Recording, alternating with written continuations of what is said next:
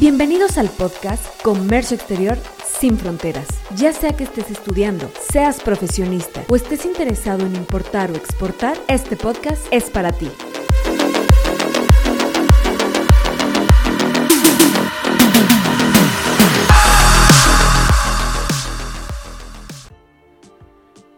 Hola, colegas de comercio, bienvenidos a su podcast favorito de comercio exterior. Les habla de nuevo Samantha Hernández de la consultoría Trade Comercio Exterior.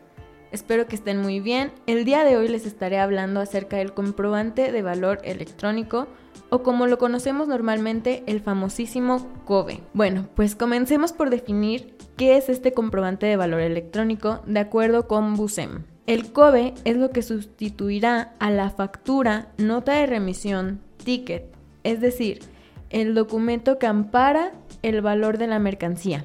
Y es importante mencionar que cada factura debe ser respaldada por este comprobante. A lo largo de este episodio también les estaré hablando un poquito sobre la ventanilla única o USEM, pero por lo pronto vamos a enfocarnos en el COBE, que, en pocas palabras, es un documento que nos comprueba el valor de las mercancías durante las operaciones de comercio. Muy bien, según las reglas generales de comercio exterior, el COBE es una transmisión electrónica que se debe realizar conforme a las reglas 1.9.16 y 1.9.17. Ahora, vamos a revisar lo que nos dicen estas dos reglas. La regla 1.9.16 nos habla de los números de acuse de valor individual. Nos menciona que se deberán transmitir de manera electrónica a las autoridades aduaneras y mediante la ventanilla digital o BUSEM los datos señalados en la regla 3.1.8, la cual vimos en episodios anteriores. Además, deberán transmitir la identificación fiscal del destinatario. Y tratándose de mercancías que se clasifiquen en las fracciones arancelarias listadas en el sector 13 hidrocarburos y combustibles, la cantidad y la unidad de medida establecida en la TIGIE. Adicionalmente, una vez transmitidos los datos que comentamos anteriormente, se deberá manifestar en el pedimento respectivo el acuse de referencia emitido por BUSEM, denominado número del acuse de valor. Ahora, quiero continuar con la otra regla que se nos presentó, la cual es la regla 1.9.17, que es el número de acuse de valor consolidado. Cuando se decida presentar un pedimento consolidado, se deberá transmitir de manera electrónica, en primer lugar, los datos señalados en la regla 3.1.8, al igual que en el caso anterior. Posteriormente, el RFC o número de registro de identificación fiscal del destinatario y los e-documents correspondientes a los documentos que comprueben el cumplimiento de las regulaciones y restricciones no arancelarias. Y al igual que en el caso anterior, una vez transmitida la información, se recibirá un acuse de referencia, el cual se va a manifestar en el pedimento consolidado. Muy bien, ahora que ya revisamos todo lo que las reglas nos tenían que decir, vamos a hablar un poco sobre la ventanilla única de comercio exterior mexicano, que, acorde con la página oficial del gobierno mexicano, esta ventanilla o BUSEM, como la conocemos, debe ser concebida como una plataforma integral de servicios, que facilita el cumplimiento de las regulaciones y restricciones no arancelarias previas al despacho aduanero.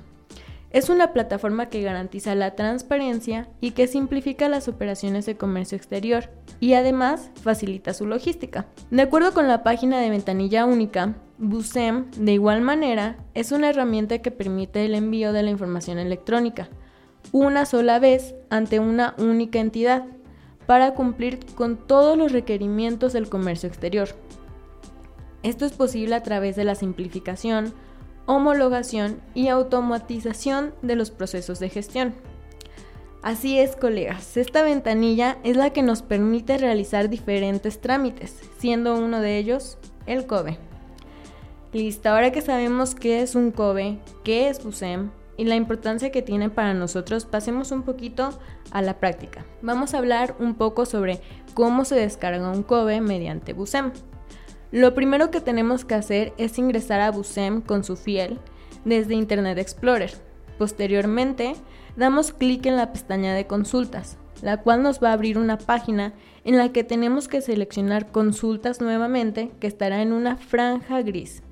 Esta franja nos abrirá un listado en el cual buscaremos consulta de información de valor y comercialización.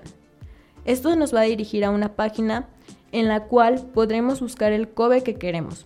Simplemente tenemos que agregar el número de COBE en el recuadro que dice número de e-document y dando clic en el botón de consultar. Una vez que buscó el COBE, tendremos que dar doble clic en el nombre del COBE. Esto nos llevará a otra página en la cual se nos mostrará toda la información que tiene ese COBE. Y para descargar esa información y que podamos visualizar el COBE como lo conocemos, tenemos que irnos al final de la página y dar clic en descargar PDF. Y listo, tendremos nuestro detalle de COBE. Para descargar el acuse de COBE realizamos el mismo procedimiento de entrar a BUSEM. Sin embargo, en lugar de dar doble clic al enlace o nombre del COBE cuando se nos arroja el resultado, solamente seleccionaremos la casilla del resultado que nos arrojó el COBE y damos clic en Mostrar acuse. El acuse se abrirá en otra pestaña en donde podremos guardar este documento. Al realizar un COBE tenemos algunos campos que son de carácter obligatorio. Por ejemplo, el tipo de operación, el número de la factura, tipo de figura, fecha de expedición, entre otros. Muchos de los campos también se llenan de manera automática. Yo sé que se están preguntando cómo es esto posible, pero sí.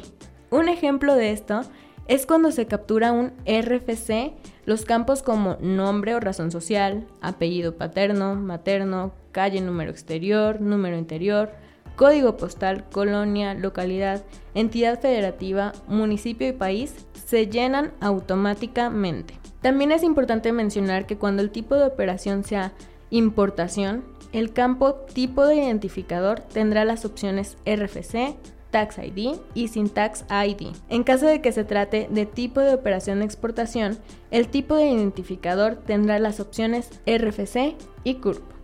Y cuando se capture un CURP, los campos nombre o razón social, apellido paterno, materno, serán llenados automáticamente. Ahora, tenemos algunos campos en el cual tenemos que seleccionar una opción de la que nos marca la página. Por ejemplo, el caso de la clave UMC y tipo de moneda.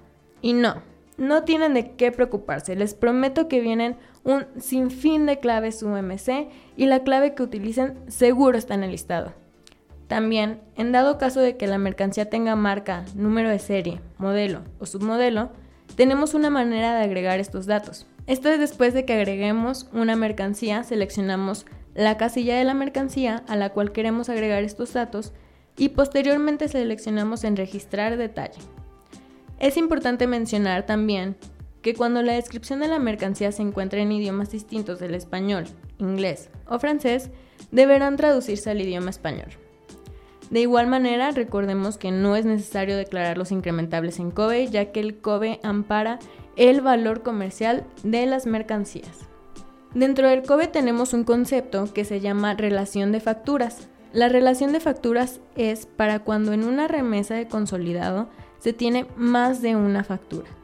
Y de acuerdo a las reglas generales de comercio exterior, indica que se debe establecer un COBE por remesa, por lo que para cumplir con ello se tiene que realizar una relación de facturas, para que ventanilla única solo otorgue un número de COBE. En el caso de tener una subdivisión, se debe realizar desde el inicio del COBE, antes de firmar el mismo, ya que de lo contrario el sistema no reconocerá dicha subdivisión. Es importante mencionar también las multas de las que somos acreedores en dado caso de transmitir datos inexactos o falsos en este comprobante. Por ejemplo, en los campos de valor de la mercancía, descripción de la misma, datos del proveedor como razón social o domicilio, al igual que datos del destinatario, por mencionar solo algunos campos. Esta multa va de los 26.160 a los 43.620. Muy bien, colegas. Si de casualidad se equivocaron en la realización de un COBE, tenemos la posibilidad de modificar ese COBE esto es conocido como una adenda, pero es importante resaltar que una adenda se puede realizar después de que un COBE sea firmado y antes de modularlo. Y bueno, ya para finalizar este episodio, recordemos nuevamente que un COBE es ese documento que nos comprueba el valor de las mercancías durante las operaciones de comercio. Y finalmente invitarlos nuevamente a que nos sigan en redes sociales para conocer más de estos temas relacionados al comercio exterior. Soy Samantha Hernández de la consultoría Trade Comercio Exterior y espero esta información haya sido de su agrado. Un abrazo colegas, hasta la próxima y recuerden, Trade Comercio Exterior, en cualquier momento, en cualquier lugar, tu asesor en comercio internacional.